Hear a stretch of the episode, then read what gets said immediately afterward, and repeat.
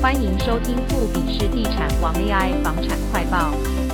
不少人买房锁定景观住宅，同一栋楼有无景观，更是单凭价格落差不小。而观察实价资料，北台湾主要的水岸豪宅的，在不同地段价格差距也颇大。像台北市大直一带水岸豪宅，每坪平均一百五十七点三万，平均总价更超过两亿元。新北市淡水及中和平均单价则较为亲民，约五到六字头。但平均总价也近亿元，最亲民的则为桃园南崁溪周边仅四字头，平均总价坐落在六千万元左右。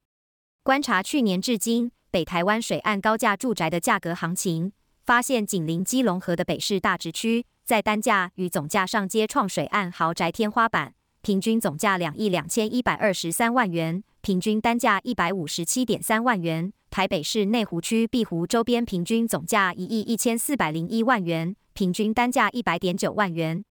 大家房屋企划研究室总监郎美南表示，水岸豪宅能吸引特定客群，区域指标建案往往能创造高价，如西华富邦高楼层单价都在两百万元以上。若买方考量价格与空间，则会往新北、桃竹移动，总价负担轻，或是相同预算可拥有更大空间。尤其桃园市近几年吸纳不少双北的买方，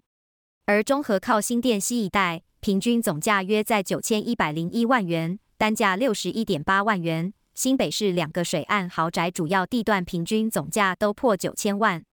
郎美南分析，前几年市场多头带动豪宅行情走扬，淡水河旁的水岸豪宅景观开阔，产品具有特殊性，豪宅价格超过周边一般住宅两倍。但也因坪数大、总价高，相同预算买方有更多选择，故销售时间长。至于桃园市桃园区靠近南崁溪周边，去年以来水岸豪宅交易则以预售案为主，平均总价六千两百六十八万元，平均单价四十四点六万元，与双北相比入手门槛低许多。